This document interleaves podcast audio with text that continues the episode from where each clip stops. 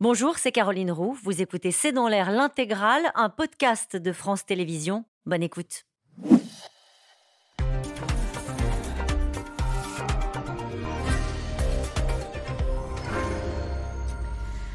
Bonsoir à toutes et à tous. Nous attendons vos questions SMS, Internet et réseaux sociaux pour alimenter notre discussion. On finit parfois par se demander jusqu'où ça ira. Cette fois-ci, c'est le petit-neveu de Brigitte Macron qui a été roué de coups à Amiens devant la chocolaterie familiale, euh, quelques minutes après la prise de parole du président de la République en marge d'une casserolade. Une agression insupportable, inqualifiable pour le chef de l'État, rejoint dans cette condamnation, une fois n'est pas coutume, par toute la classe politique. La violence toujours, qui s'est exprimé contre le maire de Saint-Brévin-les-Pins. L'élu a été auditionné aujourd'hui au Sénat.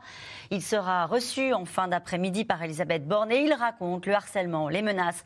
Il parle d'attentats criminels avec l'incendie de son domicile et cible l'État qu'il a en quelque sorte laissé tomber face aux pressions notamment euh, de l'extrême droite. Alors pourquoi ce climat de violence incontestable dans le pays, comme le dit ce matin euh, le ministre de l'Intérieur qui est responsable? Peut-on renvoyer les extrêmes dos à dos? Le petit-neveu de Macron, un maire, la haine sans limite C'est une question, c'est le titre de cette émission. Avec nous euh, pour en parler ce soir, Bruno Jeudi, vous êtes éditorialiste politique. On peut vous retrouver et retrouver votre interview politique de Gérard Larcher cette semaine euh, dans le journal La Tribune. David Doucan, vous êtes rédacteur en chef du service politique euh, du Parisien aujourd'hui en France. Merci d'être avec nous ce soir. Anne Fulda, vous êtes grand reporter au journal Le Figaro. Vous avez participé à l'ouvrage collectif Femmes d'État, publié chez Perrin. Et je rappelle aussi votre dernier livre, Emmanuel Macron, un, un jeune homme si parfait, publié euh, chez Plomb. Enfin, Jérôme Fourquet, vous êtes directeur du département opinion de l'Institut de sondage IFOP et vous êtes également de l'auteur de La France sous nos yeux, publié aux éditions du Seuil. Bonsoir à tous les quatre. Bonsoir. Merci de participer à ce C'est dans l'air en direct. Pour débuter cette émission, je voudrais qu'on revienne sur les faits. Euh, peut-être avec vous, Bruno Jeudi, que sait-on des conditions dans lesquelles euh, cette agression s'est passée à Amiens, je le disais, devant la chocolaterie familiale? C'est produit lundi soir ça s'est produit euh, lundi soir après l'intervention du président de la République. Il y avait euh, des personnes qui s'étaient rassemblées pour une casserolade, euh, comme ils font assez régulièrement. et puis, vous êtes dans le centre d'Amiens. Il y a la chocolaterie Trogneux, donc et la chocolaterie familiale de la famille Trogneux. Brigitte, c'est le, neveu de et le petit neveu de, Brigitte Macron qui maintenant dirige cette cette chocolaterie très connue à Amiens. Et puis, le petit neveu ou étant devant sa chocolaterie, il y a eu une altercation avec, euh, des, euh, avec un groupe de personnes, huit personnes, euh, et il y a une bagarre qui a, qui a surgi. Trois personnes ont tabassé Monsieur Trogneux qui a été euh, blessé euh, à la tête, euh, au genou, qui a des hématomes et puis deux côtes, une ou deux côtes mm. cassées, je crois. eu sept jours de, quatre jours d'ITT. D'interruption. Voilà, il n'a pas été il pas été hospitalisé, mais c'est le médecin traitant qui qui l'a pris, qui l'a pris en charge. Il y a trois personnes qui ont été rattrapées. Interpellées, donc trois comparutions immédiates mercredi. Voilà. juste une question. Vidéosurveillance qui a permis rapidement de à la police les identifier. et ensuite d'établir les faits et, ils répondront devant la, justice de leurs faits. Début juin. Début juin. Pour, pour le, rendez-vous avec la justice. Euh, non, juste David Doucan, que sait-on du profil euh, de ces donc huit personnes, mais trois euh, comparaisons immédiates ce jour? Qui n'ont donc pas eu lieu puisque les, avocats de la, défense de ces trois personnes ont demandé du temps pour préparer leur défense. Donc c'est, je crois, le 5 juin hein, que les procès. Oui, c'est ça. Alors les profils sont intéressants puisque on constate que euh, pour l'un d'eux, il est considéré comme salarié en situation de handicap pour illettrisme. Pour un autre, euh, il est sous curatelle, ce qui veut dire qu'il n'a pas, pas sa propre responsabilité. C'est quelqu'un d'autre qui, euh, qui. Donc, pour l'instant, de ce que l'on sait, on, on, perçoit des profils, comme on dit, de fragilité. On, dit souvent ça. La troisième est mineur. Et, et, la troisième, 16 ans. 16 ans. oui, enfin, c'est pas la troisième, ouais, c'est une quatrième. Ouais. Mais, mais, et donc, elle, elle, est, donc, euh, passera devant un juge des mineurs. C'est ça. Mais, euh, euh, donc, on, voit bien, et d'ailleurs, le procureur l'a signifié. Il a dit attention à ces personnes fragiles qui peuvent, à un moment donné, euh, basculer dans une forme de violence. Hum. Euh, le procureur qui a dit il faut que cesse le bal des hypocrites, ceux qui le matin, la main sur le cœur, jurent leur opposition à la violence, mais qui depuis des semaines allument des mèches. On y reviendra euh, sur cette phrase du procureur qui laisse entendre que dans la classe politique, il y a une espèce de double jeu.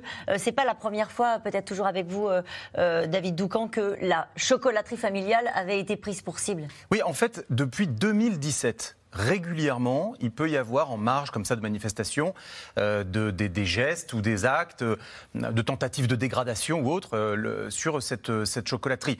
C'est au fond, et on entre peut-être mmh. dans le vif du sujet politique, c'est le, le, symptôme d'une haine comme ça qui se développe, qui se déploie. Contre Emmanuel Macron Contre Emmanuel Macron. Euh, depuis euh, quelques années, on l'avait vu avec les Gilets jaunes. Hein. Souvenez-vous aussi de ces effigies, de ces pantins qui avaient pu être brûlés à un certain moment sur certains ronds-points, etc. Et on voit une résurgence, là, sans doute, au terme de cette bataille des retraites qui est en train de se terminer Peut-être, nous verrons. Euh, une résurgence de cette, de cette détestation, au fond, qui s'exprime. Détestation, dites-vous. On a utilisé ce soir le mot de haine. On a beaucoup parlé ces derniers jours également de violence et on va beaucoup en parler ce soir. Euh, un sentiment qui traverse la société française dont est parfaitement consciente Brigitte Macron, euh, puisque avec vous, Anne Fulda, elle s'est à plusieurs reprises exprimée sur ce sujet-là. Là, c'est sa famille qui est directement euh, touchée. Elle a réagi hein, hier euh, à l'AFP. On peut peut-être dire ce qu'elle a dit. Elle était visiblement sous le choc. En tout cas, elle a vraiment conscience que cette violence peut arriver jusqu'aux portes de l'Élysée. On en avait parlé avec les Gilets jaunes et maintenant jusqu'à sa famille. Oui, elle en a conscience, elle en a eu la preuve. Et, on l'a vu, il y a une image, moi, qui m'avait marqué, c'est le, jour de la réélection d'Emmanuel Macron.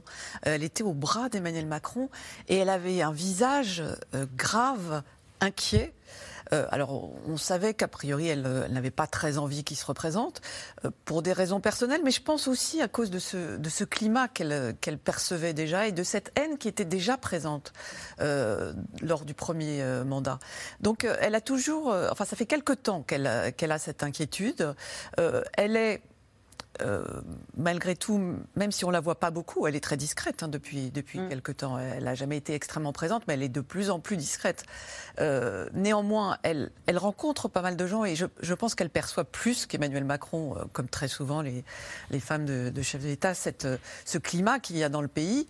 Et, et c'est en connaissant, en connaissance de cause qu'elle est, qu'elle est inquiète. Mm-hmm. Jérôme Fourquet, on entend beaucoup dans les commentaires, y compris ce que disait Olivia Grégoire tout à l'heure, on a franchi un, un seuil le fait qu'on s'en prenne à la famille, indirect, à un petit neveu, euh, dans une chocolaterie, on marche d'un rassemblement, on a atteint encore autre chose. Est-ce que vous êtes d'accord avec cette lecture-là et quelle est euh, votre lecture à vous, à la place qui est la vôtre, de, cette euh, des maires en première ligne, des élus qui ont choisi la famille?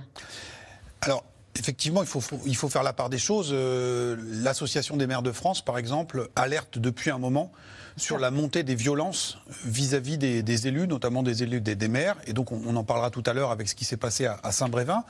Là, on est sans doute dans un autre registre parce que c'est la famille euh, j'allais dire par alliance mm. du président de la République. Euh, mais tout ça a commencé, vous l'avez dit, dès 2017, avec les, premières ordonnances euh, sur le travail, puis la crise des Gilets jaunes, où euh, des gens s'arrêtaient pour cracher sur cette euh, vitrine de, cette, euh, de cet établissement, insultaient les, vendeuses, à tel point qu'on avait déjà installé des policiers devant cette chocolaterie. Et donc on a eu cette espèce de continuum qui, est, qui est, monté en puissance. Alors, ce, ce, président de la République, il cristallise une forme de ressentiment dans toute une partie de la population. On rappelle qu'il a été giflé, atteint l'Ermitage par un individu euh, lors du, du, précédent mandat. On rappelle aussi que durant la, la crise des Gilets jaunes, certains Gilets jaunes euh, avaient essayé de s'approcher de la propriété familiale au Touquet. Mm. Euh, et donc ça fait longtemps déjà qu'il y, y, a un ressentiment qui est, qui est très fort, mais manifestement aujourd'hui il déborde y compris sur l'entourage et les, et, les, et les, personnes euh, qui, qui sont proches. Mm. Alors nous allons. C'est quand même la première fois euh, qu'une personne est, agressée en raison de son lien de parenté avec le président de la République. C'est la première fois sous la 5e, euh, République. C'était le sens de la question. Et c'est en ça qu'on a, franchi, qu'on a franchi un cran, parce que M. Trogneux, père et fils, n'ont aucune activité, aucune activité politique. Il faut dire aussi, parce que ça fait partie des fake news qui traînent, que y a, madame, madame Macron Brigitte Macron, première dame, n'a aucun lien financier avec l'entreprise familiale. Effectivement, c'était, c'était, ça a été fondé par la famille Trogneux, donc sa famille, mais elle, parce que dans, ce que vous pouvez lire sur une nombrable bêtise sur les réseaux sociaux, c'est qu'en gros, vous achetez un macaron dans la maison Trogneux et vous enrichissez Brigitte. C'est ça qui. D'accord. Eh ben, ça, non, ça, ça, fait partie des choses qui sont, qui sont fausses. Et c'est vrai que M. Trogneux a témoigné, donc son neveu, ah oui, neveu, hein, il dit bah oui, notre vie est devenue euh, impossible euh, euh, parce que les gens viennent et s'en prennent à notre commerce parce qu'ils pensent s'en prendre à la famille. On va cette discussion. Je voudrais juste citer cette, cette réaction de François Ruffin qui a dit on ne défend pas la démocratie en s'attaquant à un chocolatier. et nous allons venir sur les réactions de l'ensemble de la classe politique sur ce sujet. En tout cas, les trois personnes suspectées d'avoir agressé le petit neveu de Brigitte Macron, on le disait tout à l'heure, ont été placées en détention provisoire, âgées de 20 à 34 ans. Ils seront donc jugés le 5 juin prochain. Ce n'est pas la première fois que la chocolaterie familiale, on l'a dit, euh, Damien est prise euh, pour cible, mais cette fois, euh, toute la classe politique a condamné les violences contre Jean-Baptiste Trogneux. Magali Lacrose et Christophe Reutig. C'est intolérable, tout le monde doit le condamner, unanimement, ce qui a été fait. C'est une ignominie. On ne répond pas à la violence politique quelque part sociale du président de la République par de la violence physique. J'espère que, euh, que la justice y apportera euh, une réponse extrêmement ferme. Je suis horrifié. Euh, ça participe de la dérive auquel on assiste aujourd'hui. Quand on combat des idées, on le fait par les idées, euh, pacifiquement, et c'est le meilleur moyen de les défendre. Je crains que à la télévision, à la radio ce matin, de droite à gauche, c'était donc chacun sa formule, chacun suivant sa ligne politique. Condamnation unanime de l'agression de Jean-Baptiste, fils de Jean-Alexandre, petit-neveu de la Première Dame, à Amiens, lundi soir. Je suis en solidarité totale avec ma famille et en rapport constant depuis hier 23h avec Jean-Baptiste et Jean-Alexandre. J'ai à plusieurs reprises dénoncé cette violence qui ne peut que mener au pire. Il a été agressé parce que c'est notre petit-neveu. En tant que qu'oncle, je considère ces, ces actions comme absolument euh, inacceptables. Et en tant que président de la République, elles sont inqualifiables. Alors que le président achève une interview aux 20h de TF1 lundi soir, dans les rues d'Amiens, un rassemblement se forme contre l'adoption de la réforme des retraites et contre le président. Son petit-neveu Jean-Baptiste Trogneux, propriétaire de la chocolaterie, rentre chez lui et croise sur sa route des manifestants. La suite racontée par son père. Il est tombé sur eux euh, devant, le, devant le magasin et commençait à tambouronner sur les portes et sur les vitres. Et euh, ils ont reconnu mon fils. Une dizaine d'individus d'entre eux s'est rapproché de lui. Euh, ont commencé à le traiter de différents noms d'oiseaux euh, et les coups ont commencé à pleuvoir. Huit personnes sont interpellées, trois sortiront libres de garde à vue. Face à la presse, leurs proches avancent leur propre version des faits.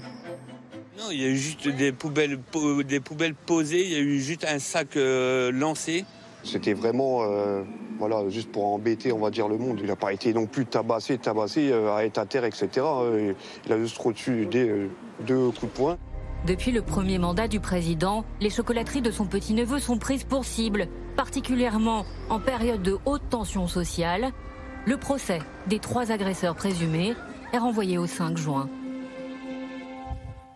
Oui, le 5 juin, ce procès, alors qu'il y a un rendez-vous politique euh, début juin euh, à l'Assemblée. Hein. Il y a un rendez-vous social, le 6, avec une mobilisation à l'appel de l'intersyndicale, et le 8, euh, effectivement, selon toute vraisemblance, la proposition de loi du groupe Lyot qui vise à abroger le passage aux 64 ans ainsi que l'augmentation de la durée de cotisation, d'ailleurs, devrait être examinée dans le cadre de leur niche parlementaire, absolument. Jérôme Fourquet, vous voulez réagir à ce reportage? Oui, ben, on, voit euh, un peu plus le, profil de ces, de ces agresseurs. Euh, mais qui encore, ça, s'inscrit dans un continuum. Hein. Il, y a, eu plusieurs euh, dégradations de ce, bâtiment, de cette chocolaterie. des comités d'entreprise avaient arrêté de travailler en termes de commandes pour cette, pour cette chocolaterie. Donc il y a tout un climat qui s'est progressivement installé. Et euh, on parle souvent d'un mouvement social, mais on parle, il y a un autre terme qui est celui de conflit social. Et donc ça fait maintenant trois mois que la France est chauffée à blanc, et en tension, et on voit que des éléments, euh, des individus psychologiquement fragiles, eh bien, peuvent en marge se laisser aller à ce type euh, d'exaction en justifiant leurs actes face caméra, Euh, Oui. Là, on a des, des, des, des verbatims qui disent voilà, il faut un nouveau mai 68, on peut pas aller, on peut pas rester comme ça, etc., etc.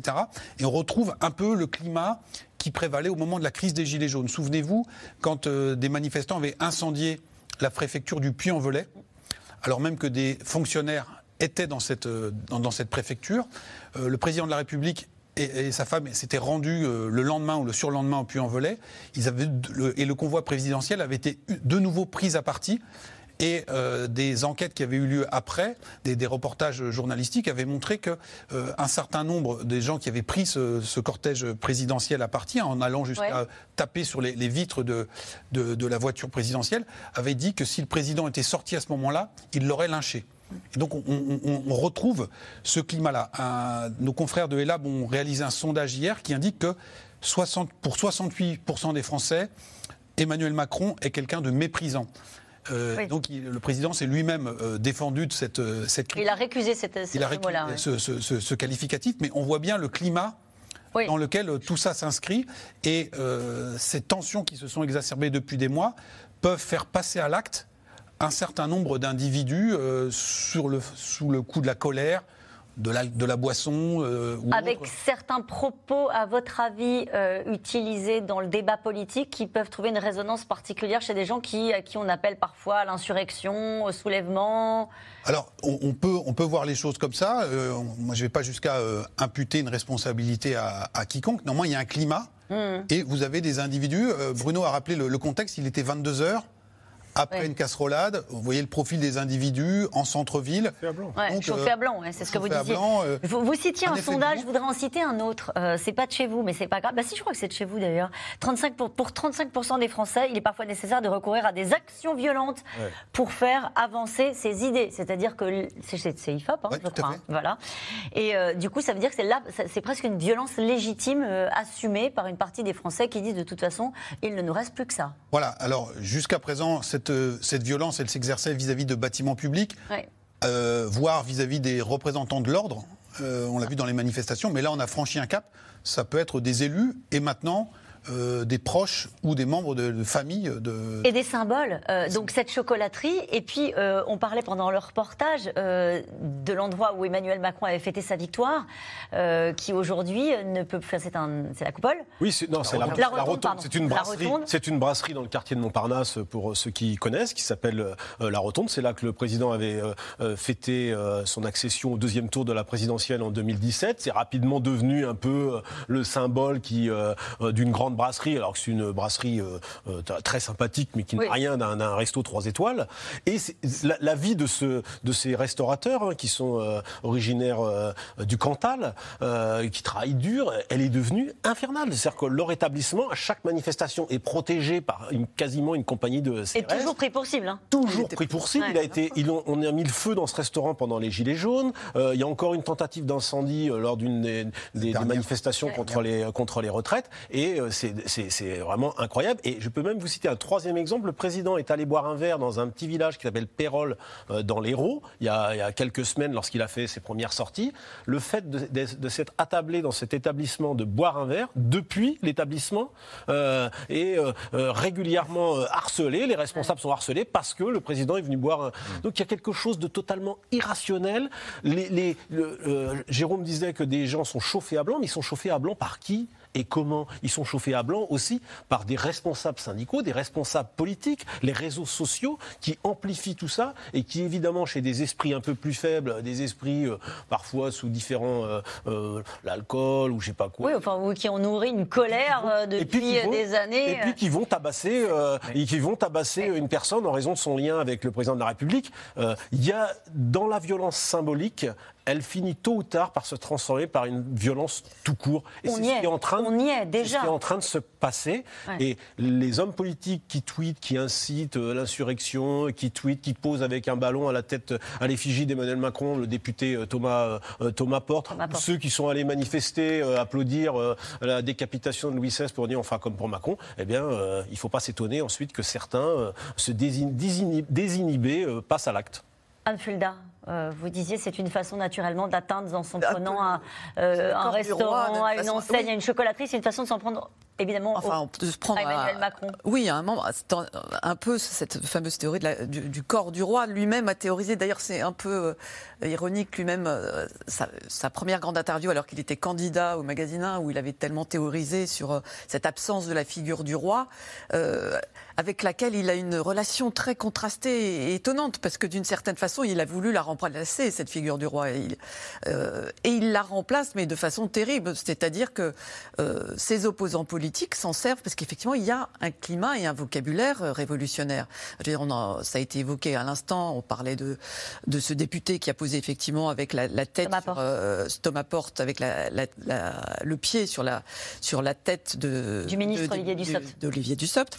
Euh, il y a Évidemment, c'est difficile de, ne pas parler, même si ça s'en énervera obligatoirement, euh, euh, du, fait que le, communiqué de Mélenchon, de Jean-Luc Mélenchon, pour euh, il il dit c'est pas bien. Vous et dans qu'il est ambigu temps- dans sa Oui, réaction Il parle, même son vocabulaire, il parle du chocolatier trogneux. On a l'impression c'est c'est comme, de- au temps des tribunaux révolutionnaires, le chocolatier, le citoyen trogneux. C'est c'est- c'est- c'est pas neutre. Tout ça, c'est un climat. Mais il ça crée un condamne. climat. Mm. Il condamne tout en disant mais il y a d'autres, il y a eu d'autres agressions. Nous, on a des candidats qui ont été agressés, on ne dit rien, il n'y a pas les mêmes condamnations, etc. Donc c'est une manière de dire oui bon c'est grave, mais c'est pas si grave que ça. C'est une manière de relativiser. Justement, cette question de Régis en Côte d'Or, Jean-Luc mélenchon n'aurait-il pas mieux fait de se taire plutôt que de réagir ainsi à l'agression de Jean-Baptiste Trogneux Euh, Visiblement, le- ce téléspectateur considère qu'il était à côté. Il y, a, quand même une partie, pardon, ils sont peut-être pas là autour de la table, il y a une partie euh, de la classe politique et des, gens qui parfois vont manifester qui disent il y a une autre violence qui est exercée contre le pays euh, parce qu'on ne nous a pas écoutés, parce qu'on a manifesté sereinement et que nous ne nous a pas entendus. Et cette violence soci- sociale-là débouche sur une violence réelle et sur une forme de colère. On entend aussi cet argument porté d'ailleurs par les amis de Jean-Luc Mélenchon notamment. Euh, on, ne pourra pas fonctionner euh, ensemble avec ces arguments-là. Ce, ce n'est pas, tenable, ce n'est pas durable. Le fonctionnement de nos sociétés civilisées et démocratiques, c'est nous sommes en désaccord, nous discutons, nous débattons, et puis quand on n'arrive pas à se mettre d'accord, nous votons. Bon. Euh, Et puis ensuite, une fois que nous avons voté, il y a des règles institutionnelles qui s'appliquent. Et qui- ces règles institutionnelles, nous, nous les chérissons parce qu'elles garantissent l'état de droit. Ce qui permet, euh, l'état de droit permet que la loi du plus fort ne s'applique pas et donc est censé protéger aussi, euh, en particulier, les plus modestes d'entre nous et les plus euh, fragiles. Donc l'argument qui consiste à dire il y a une violence politique parce qu'en fait on, fait on mène une politique avec laquelle je ne suis pas d'accord et que j'ai dit que j'étais pas d'accord et donc on m'a pas écouté et donc je suis violent, ça ne fonctionne pas. Non oui mais ça, ça ne peut pas fonctionner. Pas- pas- On l'entend beaucoup. on l'entend beaucoup, mais, mais je, je- je ne vois pas le, le débouché euh, fonctionnel pour que nous continuions à vivre ensemble avec ces arguments-là. Juste un. L'insurrection à laquelle appelle Jean-Luc Mélenchon le 14. Voilà, mais sur, la question de votre téléspectateur, est-ce qu'il aurait dû euh, condamner, pas condamner Moi, je voudrais pointer quelque chose. Depuis hier soir, l'ensemble des, des responsables insoumis s'est précipité pour condamner euh, cette agression. J'ai vu notamment Thomas Porte, celui qui avait mis le pied sur le, sur le ballon de football à l'effigie euh, d'Olivier Dussopt, euh, foncer à la, télévision dans une chaîne d'infos en continu pour condamner très sérieusement et très, et très fermement cette agression. Pourquoi? Sans doute parce que il y a là un risque de retour de bâton, de retour de boomerang dans l'opinion, parce que et les macronistes d'ailleurs, le camp Macron l'a bien perçu, qui pointent et qui accusent la France insoumise d'avoir une part de responsabilité dans le déploiement de cette violence en disant, ce que disait au fait Bruno tout à l'heure, en disant, à force de manier cette violence symbolique dans les mots, il peut y avoir des conséquences réelles dans la vie réelle. C'est exactement ce que Gérald Darmanin a dit ce matin à la radio. ouais. Il l'a dit très clairement. Mais ça, ça peut, ça peut fonctionner. J'observe dans le baromètre IFOP euh, publié aujourd'hui ou hier qu'Emmanuel Macron gagne un point bon, de popularité, mais qu'il gagne, sur le mois qui vient de s'écouler, 8 points chez nos concitoyens de plus de 65 ans. Pourquoi? Parce que depuis le 49-3, on constate une forme de désordre. Il y, a des, il, y a, il y a des- il y a des- des- il y a eu des nuits un peu euh, agitées, un peu Bien partout sûr. en France, il y a des casserolades qui peuvent tourner mal, etc. Et sur ce, ce point-là, Emmanuel Macron, sa stratégie, c'est d'incar- d'incarner ce qu'on appelle le parti de l'ordre. C'est de, de dire, bon, euh, j'ai fait une réforme difficile, mais enfin, il faut qu'on continue à, vivre en société. Donc euh, on on s'attaque pas, on ne met pas le feu à la rotonde, on ne met pas le feu à ceci, cela. Et il a cette stratégie-là, totalement assumée. bah, je constate, en tout cas en observant cette enquête-là, qu'auprès de nos concitoyens les plus âgés, ça fonctionne, y compris et aussi ça fonctionne très fortement auprès de ceux qui ont voté pour lui au premier tour. Mhm. Ça veut dire quoi? Ça veut dire qu'il consolide son socle. Oui. Consolide son socle. Donc quand il attaque les insoumis, ou plutôt qu'il fait attaquer les insoumis sur le thème Attention à ce que vous dites, parce qu'ensuite il y a des actes qui peuvent intervenir. Et il parle à toute une partie de la population et, et- et il, il lui parle en, en la convainquant. On a parlé des Insoumis, on va parler aussi du Rassemblement national dans, dans un instant. On peut juste s'arrêter sur le fait que cette fois-ci, même s'il y a des nuances, l'ensemble de la classe politique a quand même condamné ce qui s'est passé. Et ils, ils sont sensibilisés quand même à cette violence qui s'exprime contre l'ensemble des Il y a des élus. mais quand même. hein. Hein? Il y a des mais quand même. Ah bon, il y a des Bah, mecs C'est-à-dire qu'on voit bien, euh, par exemple, euh, vous citiez tout à l'heure la réaction de, de François Ruffin. Euh, très bien, Hmm. François Ruffin change de ton quand même. C'est le même homme qui en 2018 est allé quasiment euh, aux portes de l'Élysée euh, pour promettre dans une lettre qu'il a lue au moment de la crise des Gilets jaunes le même sort que Kennedy euh, à Emmanuel Macron. Hmm. Il avait dit il finira comme Il Kennedy. il l'avait dit. Donc c'est quand même- alors on voit bien que François Ruffin qui est dans une mue intéressante, c'est-à-dire que euh, une possible candidature à l'Élysée euh, se profilant, il est en train de peut-être trouver un peu de, sang-froid et de mesure. Tant mieux. Mais moi j'ai entendu d'autres responsables. Alors certains comme Alexis Corbière, ils ont condamné sans nuance. Jean-Luc Mélenchon, il est quand même tordu son tweet. Euh, et euh, euh, ma- Madame Rousseau. Qu'est-ce qui est tordu? Ce que disait, Bah, il met ce en que disait. Anne, il met en parallèle le fait que, euh, ben, on- oui, on- me somme, les commentateurs me somment de réagir euh, Oui. euh, à, euh, à l'agression contre le chocolatier trogneux. Passons sur l'expression Ouais, ouais. révolutionnaire. Pour dire derrière, mais nous ne condamnons, mais j'entends pas les mêmes condamnations pour, euh, pour des membres et collaborateurs de députés insoumis. Mais il n'y a pas à, à faire de nuances. On condamne nettement ou on condamne pas. Jean-Luc Mélenchon, il essaie toujours de, de- voilà, c'est c'est- c'est toujours un petit peu la, la, la, la- la- la remise en cause de, au fond de la démocratie telle qu'elle doit fonctionner. Ça veut dire que cette violence à l'encontre de des élus n'inquiète pas, y compris les élus de la France insoumise? Ils n'en sont pas, ils n'en font pas l'objet, ils ne font pas l'objet de harcèlement, ils ne font pas l'objet euh, de violence Ah, si, de si. la même manière, non? Bah, Sandrine Alors, Rousseau. Sandrine Rousseau, ouais.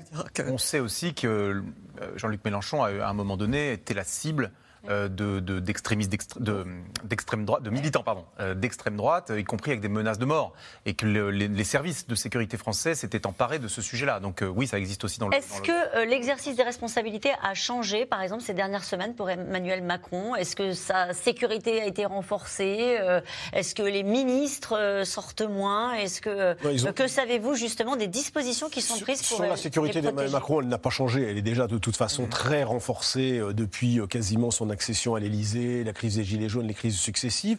Pour les ministres, il avait été, euh, euh, la- il y avait eu euh, une, une consigne qu'ils ne sortent pas pendant la, la réforme des, des retraites. Ils avaient diminué les, les déplacements. Ils ont à nouveau été incités à reprendre euh, la- les routes de province euh, justement pour aller défendre la réforme des retraites une fois qu'elle a été promulguée. D'où les casserolades et les multiples manifestations qui entravent les déplacements de, de certains. Quant à Brigitte, Brigitte Macron, par exemple, là, depuis, euh, depuis le début, depuis l'agression dont a été victime son petit-neveu, elle n'a pas modifié son, agenda. Hier, elle a fait ses déplacements. Cet après-midi, elle était à Beauval, où il y avait beaucoup de gens qui euh, lui ont apporté euh, son soutien. Elle n'a pas changé son, mode de fonctionnement, même si ces derniers temps, elle s'était fait un peu plus discrète, parce que le climat était quand même extrêmement tendu. hein. Est-ce que, euh, j'allais dire, c'était mieux avant. Euh, euh, Les uns les autres qui étaient sur le terrain euh, avec d'autres chefs d'État, est-ce qu'on assiste vraiment à un renforcement de cette violence à l'endroit du président de la République en princi- principalement? Ou est-ce que lorsqu'on suivait à l'époque Jacques Chirac, François Hollande, Nicolas Sarkozy, il y avait aussi cette haine dont nous parlons ce soir? Est-ce qu'on, en gros, est-ce qu'on refait le match à chaque fois en ayant peu de mémoire ou est-ce qu'on assiste vraiment à quelque chose qui est différent, qui est singulier et qui prend de l'ampleur Un peu des deux. Parce que si on se remémore, vous nous invitez à, à- à être nostalgique et à se souvenir de nos années de terrain. Euh, Souvenez-vous que Manuel Valls aussi avait été giflé une fois dans un déplacement. Il y a eu l'enfarinage de euh, François Hollande. Ça, ça reste quand même euh, un, moment, un moment violent parce qu'on ne sait pas ce que c'est à ce moment-là, cette farine. Ça peut être quelque chose de toxique. Bon, Jacques Chirac, Jacques. Chirac, on lui a craché. bien sûr. Jacques Chirac, il a été, euh, on, on l'a tiré dessus au 14 juillet hein, 2002, Ouais, aussi. en extrême droite. hein. Donc, donc, bon, Donc je- ça- à, la, ça à la question, est-ce que ça n'a ça. jamais existé C'est tout à fait nouveau? Non. Il y a déjà eu des- des- cette violence, elle a toujours existé. Qu'est-ce qui est nouveau? Un, euh, les réseaux sociaux, l'information en continu, Euh, le tambour. Donc forcément, les choses prennent une dimension euh, supplémentaire. Deux, euh, peut-être le degré quand même de violence. Et là, j'évoque un instant le maire de Saint-Brévin. C'est quand même son domicile qu'on incendie. Ouais, bien sûr, on va en parler. Là, dans c'est sa maison. Ouais, bah, Ouais, vous sûr. imaginez votre maison. euh, Avec sa femme et ses enfants. Voilà, il y, a des- il y a des gens qui ne sont pas d'accord avec, ce que- avec votre émission de la veille, ils vous Mm. brûlez votre maison. Bon, c'est quand même très choquant. Et donc ce niveau-là de, de- de- de- Parce que, euh, effectivement, tentative de, de tirer sur Jacques Chirac, c'est extrêmement violent. etc. Là, on- mais il y a une volonté de pression politique Mm. extrêmement lourde. Là, dans le cas du maire de Saint-Brévin, donc là, c'est plutôt les réseaux d'extrême droite, en l'occurrence. On va en parler. Au plus, avec les Gilets jaunes, c'était quasiment une tentative de lynchage. hein, Tout à fait. Pour euh, contrer Donc- Emmanuel Macron. Donc, pour finir de répondre à la question, oui, il y a aussi une montée en puissance de cette violence. Ouais. Et elle s'explique aussi, je pense, en, en un mot, parce que notre paysage politique a explosé.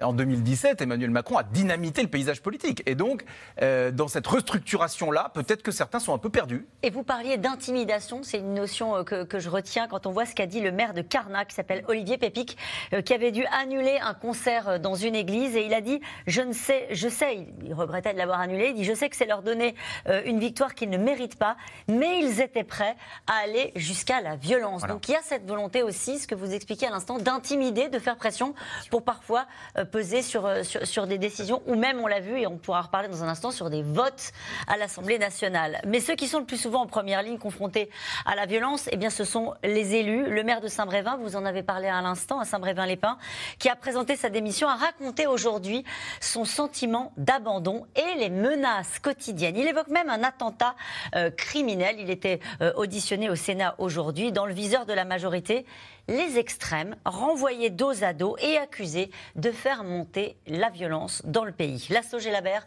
et Quentin Gilles. Après deux refus, il a enfin trouvé un restaurant qui a accepté de l'accueillir. Séance de dédicace pour Éric Zemmour au son des casseroles. Interdiction de filmer à l'intérieur de l'établissement, mais devant,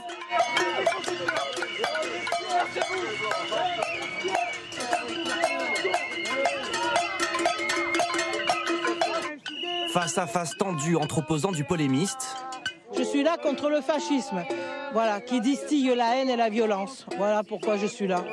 et pro Zemmour. Je suis pas un facho du tout, hein.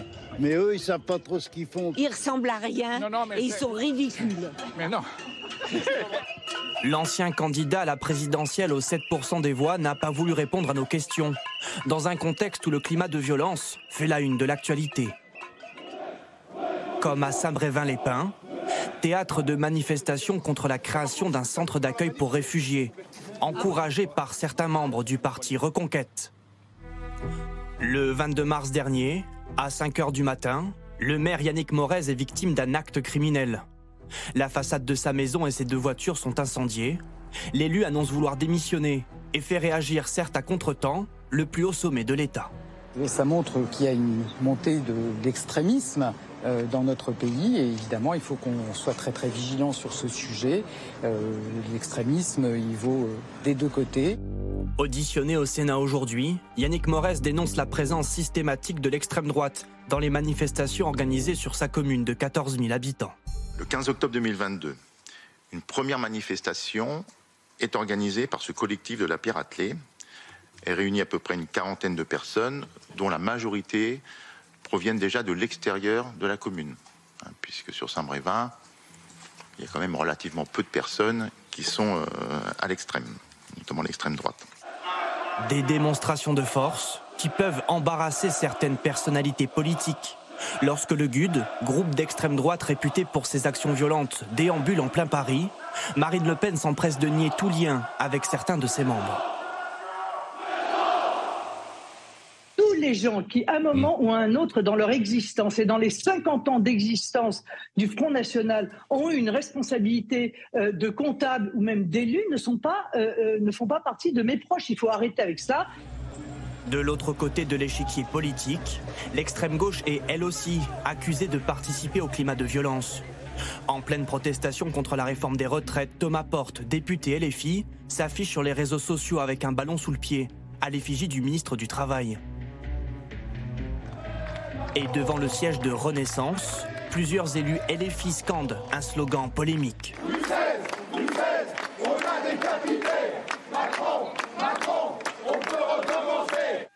La provocation, un reproche régulièrement fait au chef de file des Insoumis, Jean-Luc Mélenchon.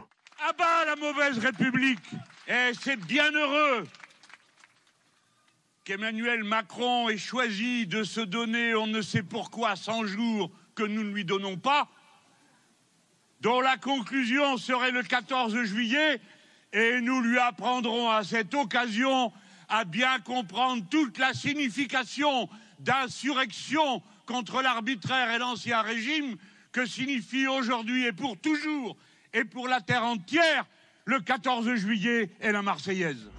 Des propos condamnés par la majorité présidentielle, comme par d'autres responsables politiques, dans une atmosphère de contestation sociale très élevée en France. Sans compter l'omniprésence des réseaux sociaux, entre joutes verbales, provocations et pour certains appel à la haine, la frontière semble fine, de plus en plus fine. Je voudrais qu'on revienne un instant sur cette audition au Sénat de, ce maire qui a raconté à quel point il était, euh, Bruno Jeudi, seul. Oui. Et à quel point il avait appelé au secours, notamment, évidemment, euh, l'État. Écoutez, cette audition du maire de, Saint-Brévin-les-Pins, hein, euh, Yann Yannick Morez, Yannick Morez euh, est assez édifiante et accablante pour l'État. Ça a duré deux heures et j'ai trouvé qu'il y avait un condensé de tout ce qui dysfonctionne pour un maire. Ils sont 35 000 en France et beaucoup se sentent aujourd'hui, ils sont au bout de la chaîne.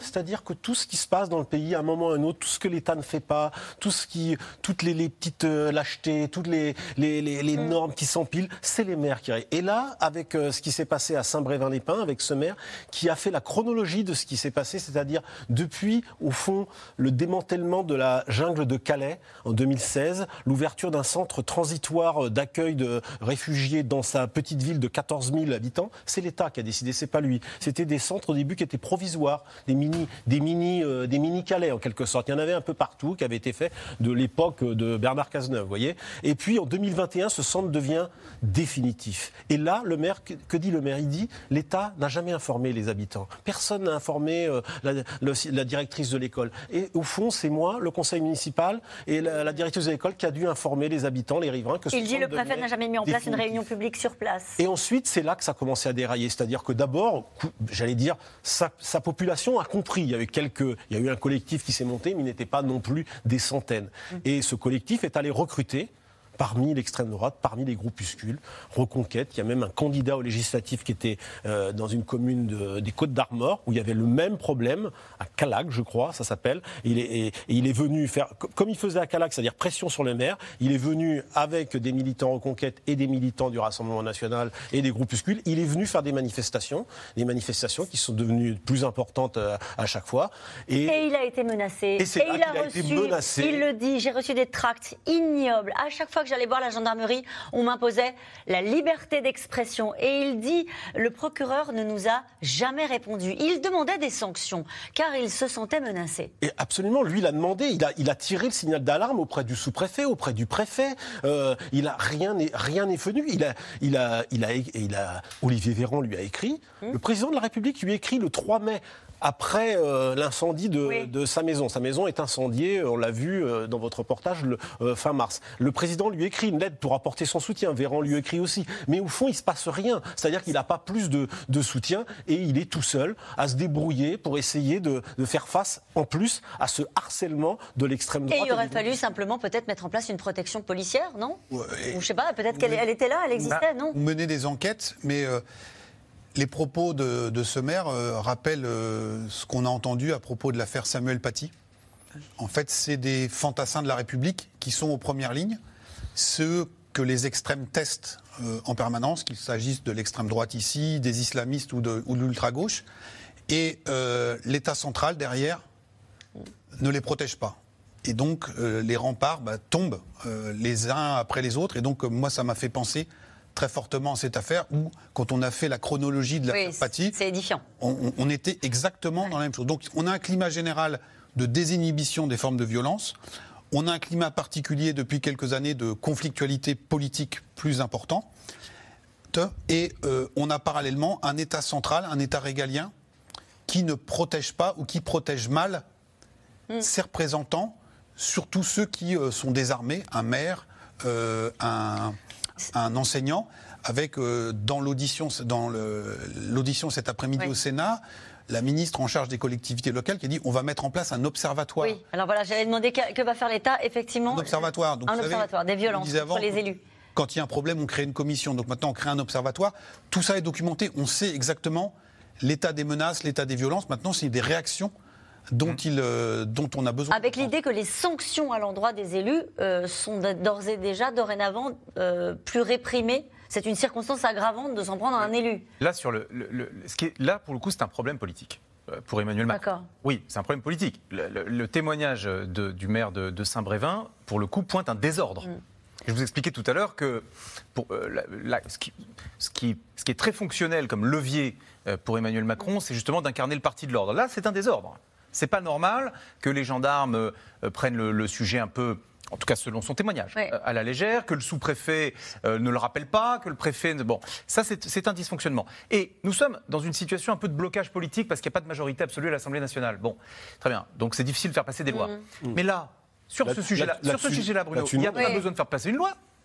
Il faut Là- juste décider de- d'interdire une manifestation de- de- d'extrême droite ou de protéger un maire qui se sent menacé. Ça veut dire quoi? Ça veut dire Ouais. réinsuffler un peu d'énergie dans les administrations. Ça veut dire qu'il faut, il faut, il faut, il faut, faut tenir ces administrations, il faut les diriger. Je pense que euh, Gérald Darmanin dirige son administration. Je ne pense pas qu'il euh, soit face à un, un ministre faible, loin de là. Toutefois, de manière générale, est-ce que ce gouvernement-là n'est pas un peu fatigué? Hmm. Euh, à un moment Regardez donné, à cette question que- d'Olivier Danlaine qui fait écho à ce Oui, que vous dites. oui. On n'a jamais connu un tel climat de violence en France. Darmanin est-il celui qu'il faut à l'intérieur sur cette affaire, il se planque. hein. Il se planque Sur cette affaire, il se planque. Il a laissé monter sa ministre déléguée, Dominique Faure, qui dans un premier temps a dit nous étions à côté du maire. Bah, le maire, il dit exactement le contraire. Euh, ce qui se passe, c'est qu'il y a des textes. Il y a une loi qui a été votée Voilà. le 23 janvier 2023. Un texte, une proposition de loi de la sénatrice Delattre qui, donne des, qui renforce les mesures suite à la mort du maire de Signe en 2019. Un renforce les mesures qui aggravent les peines quand on s'en prend à un élu. Voilà. Allez, il faut Ouais. les appliquer. Anne Fulda. Euh, non, ce qui est intéressant, c'est qu'au-delà du, du- du cas de ce maire, qui est évidemment dramatique, il y a, il y a- il y a plein d'autres maires qui sont euh, désemparés, alors qui ont été l'objet d'attaques. Il y a de plus en plus de démissions. Là, j'ai retrouvé des, des chiffres de, de l'Association des maires de France, qui est présidée, rappelons-le, par David Lisnard, qui est quand même un, un- un concurrent potentiel d'Emmanuel Macron et qui pourra se servir à un moment de ces termes-là parce que le, le maire reste quand même l'élu qui a toujours été le plus populaire euh, pour les Français. Il y a de plus en plus de... Là, depuis 2020, il y a eu 275 maires, 913 adjoints et 3563 conseillers qui ont démissionné. Alors, c'est pas toujours pour, pour des raisons, non pas qu'ils ont été menacés, c'est aussi pour des, des emplois du temps chronophages, l'impression d'être seuls, de- d'être abandonnés dans des tâches difficiles, d'être pris à partie, euh, attaqués par leurs administrés, etc. Mais, mais c'est- extrêmement important, c'est le signe vraiment d'un malaise et d'un dysfonctionnement démocratique. je suis d'accord avec vous, Anne Fulda. J'ai l'impression que ce- diagnostic-là, il est fait depuis longtemps. Oui. mais Et quand on que- entend la Première ministre dire derrière chaque élu, c'est la République elle-même qui est attaquée, l'indignation, on l'a déjà entendu. on l'a déjà entendu. On l'a en rien. 2019 Non, on est quand il y a eu le maire de. Signe qui est mort à la suite d'un problème de, de décharge. Là, cette fois-ci, c'est le maire. Alors là. Heureusement, je veux dire, il- il- il- Oui. la tentative d'assassinat, c'est parce que c'est quand même une tentative d'assassinat, c'est ce qu'il dit, lui. C'est ce qu'il hein, dit, c'est un maison. attentat. Bon, il s'en sort, mais il va quand même quitter la commune. Ça fait 32 ans qu'il y vit. Il veut était plus vivre dans cette commune. Il veut plus vivre dans cette part commune. bateau. Il en a décidé. Il part en bateau. Il ouais, part, il, du après 32 ans. Je veux dire, pour la République, ça veut dire quelque chose. C'est un désastre de bout en bout. Il y a eu non-assistance à en danger dans cette affaire. Mm. ouais. C'est aussi simple que ça. Vous êtes d'accord avec ce que disait David Doucan sur, en gros, la solution passe aussi par réinsuffler euh, une forme d'énergie, de, de- de volonté politique Je- je- dans les services, dans les préfectures, pour qu'à un moment donné, ces affaires-là soient prises très au sérieux? Moi, je pense qu'il y a un empilement des normes et que là, manifestement, euh, le préfet, euh, le ministère de l'Intérieur, il y a quelque chose qui a dysfonctionné. On n'a pas pris, on a sous-estimé cette affaire de Saint-Brévin-les-Bains. Pourquoi? Parce que c'est aussi une politique migratoire que l'État n'assume pas. Emmanuel Macron, il y a quelques années, nous a dit nous allons mettre de- des migrants, nous allons envoyer des migrants un peu en province. Résultat Des des, courses, bah, c'est pas simple d'installer Ouais. des, des CADA, et ça s'appelle des CADA, des centres, d'accueil. des centres d'accueil. C'est pas simple d'accueillir des, des CADA. Et, mais c'est pas là, ça relève pas des maires. Donc il faut que l'État assume sa politique aussi. Et là, il n'a pas assumé. Et la haine, elle s'exprime parfois, bien souvent, d'abord, sans aucune retenue sur les réseaux sociaux. Et les femmes, d'une manière générale, c'est ce que nous disait tout à l'heure hein, euh, Olivia Grégoire, qui était mon invitée, euh, en font souvent les frais, quelle que soit euh, leur appartenance politique, leur parti politique. Elles font face à des campagnes de harcèlement, d'insultes et même de désinformation. Là encore, Brigitte Macron on a fait les frais, mais désormais, vous allez le voir, la justice sanctionne. Juliette Perrault et Benoît Thébault. C'est une rumeur délirante qui a pourtant tourné en boucle sur Internet. Brigitte Macron serait un homme, et pas n'importe lequel. Son propre frère Jean-Michel Trogneux. Une fausse information diffusée par la sphère complotiste, associée à l'extrême droite. Les contenus en question ont aujourd'hui été retirés du web. Interrogée à ce sujet des mois plus tard, Brigitte Macron répond. C'est-à-dire au début, j'ai regardé ça d'un petit peu loin, j'en entendais parler, mais bon. Et puis à un moment donné, je me suis rendu compte qu'ils étaient en train de bouleverser ma généalogie. Comment ça? C'est-à-dire ils avaient changé mon arbre généalogique. C'est-à-dire les trois quarts de, de la famille, c'était bien. Puis d'un seul coup, on arrive à mon frère, je suis mon frère. Et là, on touche à la généalogie de mes parents. Et là, c'est impossible. L'épouse du président a intenté une procédure contre deux femmes qu'elle accuse d'avoir propagé cette rumeur.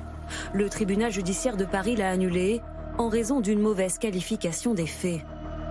Brigitte Macron prise pour cible, moquée et insultée aussi lorsqu'elle intervient dans le débat public, sur la question de l'écriture inclusive par exemple. Il y a deux pronoms, il et elle. La langue est si belle. Et deux pronoms, c'est bien. C'est fou de dire autant de conneries en une phrase.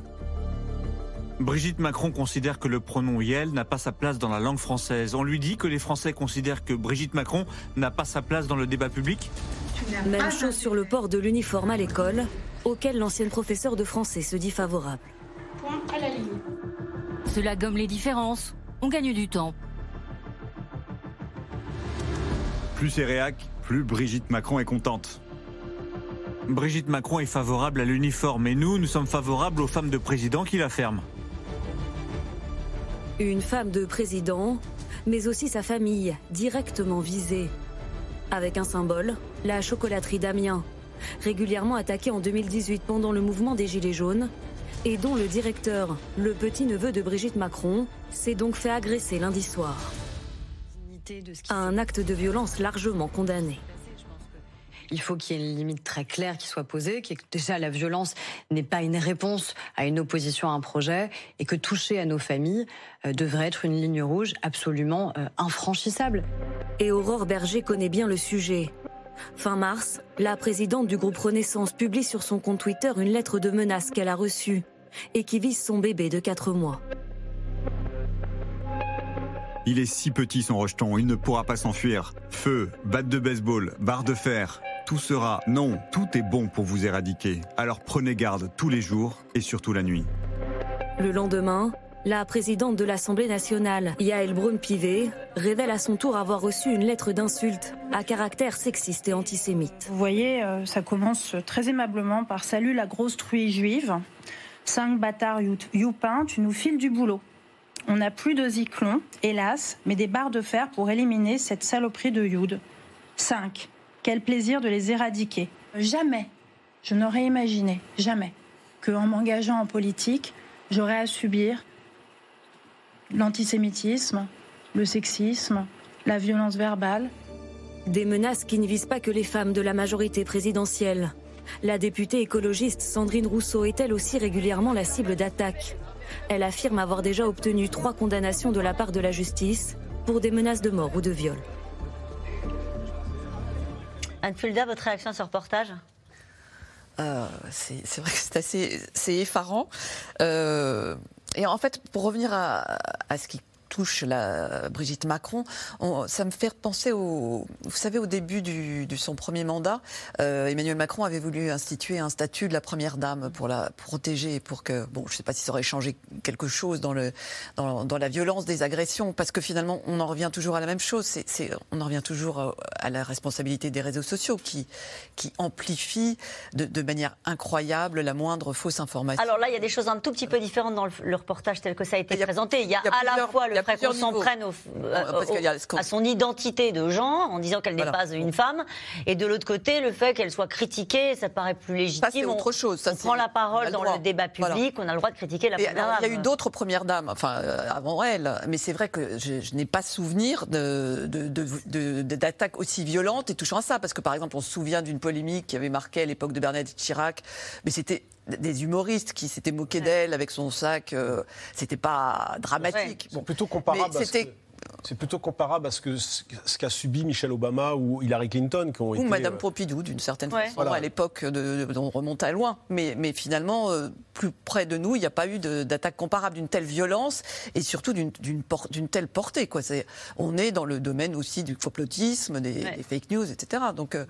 euh, que faire Quand vous, allez, quand vous allez voir Brigitte Macron, euh, son collaborateur vous, vous montre toujours d'abord un, gros dossier dans lequel euh, figurent toutes les fake news, tout ce qui, tout ce qui traîne sur elle sur les réseaux sociaux. Et c'est assez euh, impressionnant de voir tout ce qui peut se dire, s'écrire, les, les délires, les fantasmes, les fake news, les propos complotistes.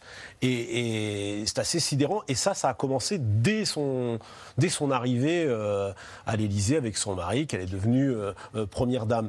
Et c'est vrai que, par exemple, là, récemment, dans les derniers propos complotistes, son, son conseiller faisait remarquer que là, tout à coup, dès que il y a eu, dans un premier temps, les, les- les- les trois personnes devaient être déférées devant le tribunal aujourd'hui. Oui, finalement, ce sera début Et et il y avait immédiatement, tiens, comme par hasard, euh, euh, pour, euh, pour les, les, euh, les agresseurs de, de Trogneux. euh, Ça va très vite, ça va, ça- va très vite. Et il me faisait remarquer que euh, Madame Macron, justement, elle, ça fait plusieurs, euh, ça fait un longtemps qu'elle est, qu'elle essaie de, qu'elle a déposé une plainte pour diffamation contre un médium, le fameux médium et la fausse journaliste qui, qui ont fait courir le fait que euh, Et elle n'a pas réussi à les faire pas condamner. une- qu'elle n'était pas une femme. Et pour à ce jour, elle a toujours pas réussi à les envoyer au, au- au- au tribunal. David Ducamp. Oui, je- euh, il y a quelques semaines, j'ai euh, organisé, euh, vous savez, ce fameux Oui, face, face au lecteur lecteur. du Parisien, qui est très Ouais. connu. Alors, il y a quelques semaines, j'en ai animé un avec Madame Macron.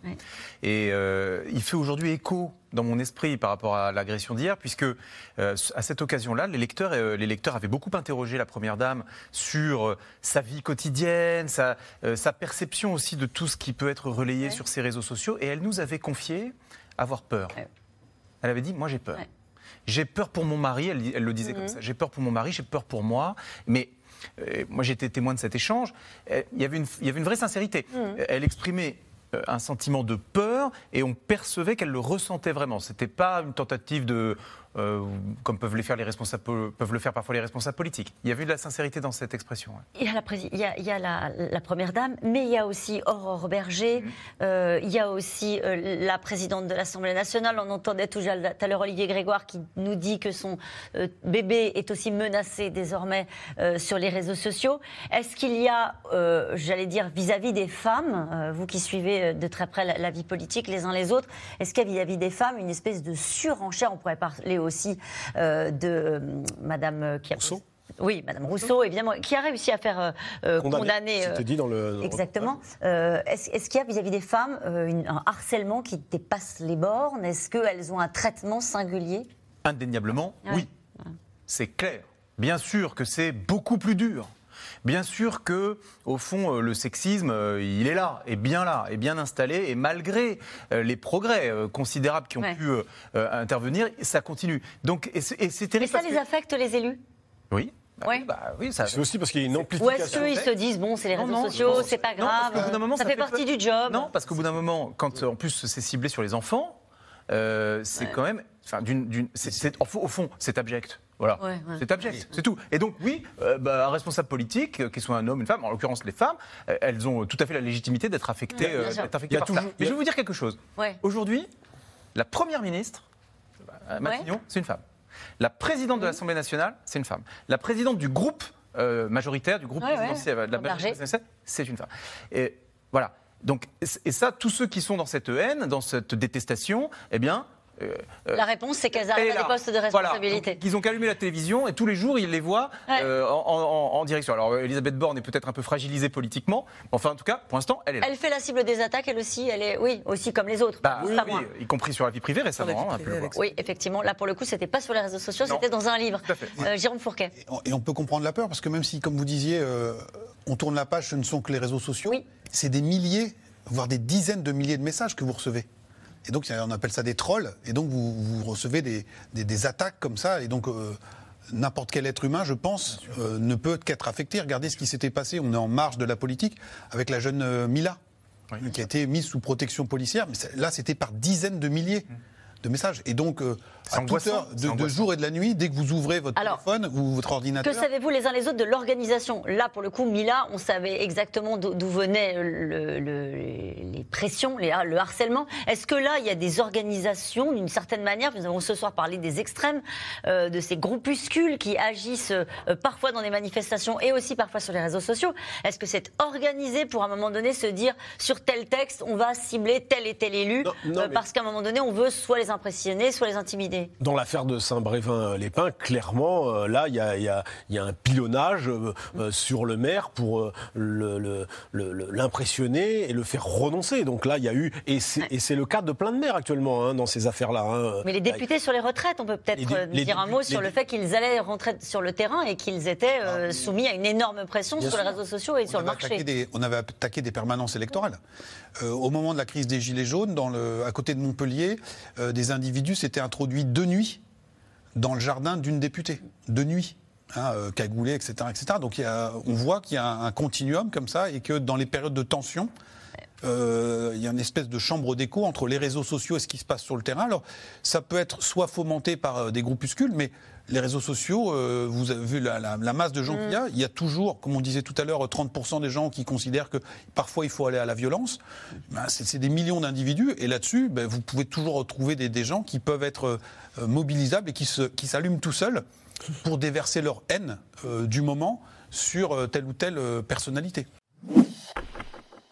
Merci d'avoir écouté C'est dans l'air. Comme vous le savez, vous pouvez désormais écouter l'intégrale, mais aussi l'invité ou vos questions à nos experts. Tous ces podcasts sont disponibles gratuitement sur toutes les plateformes de streaming audio. Et pour le replay vidéo, c'est sur France.tv, bien évidemment. À bientôt.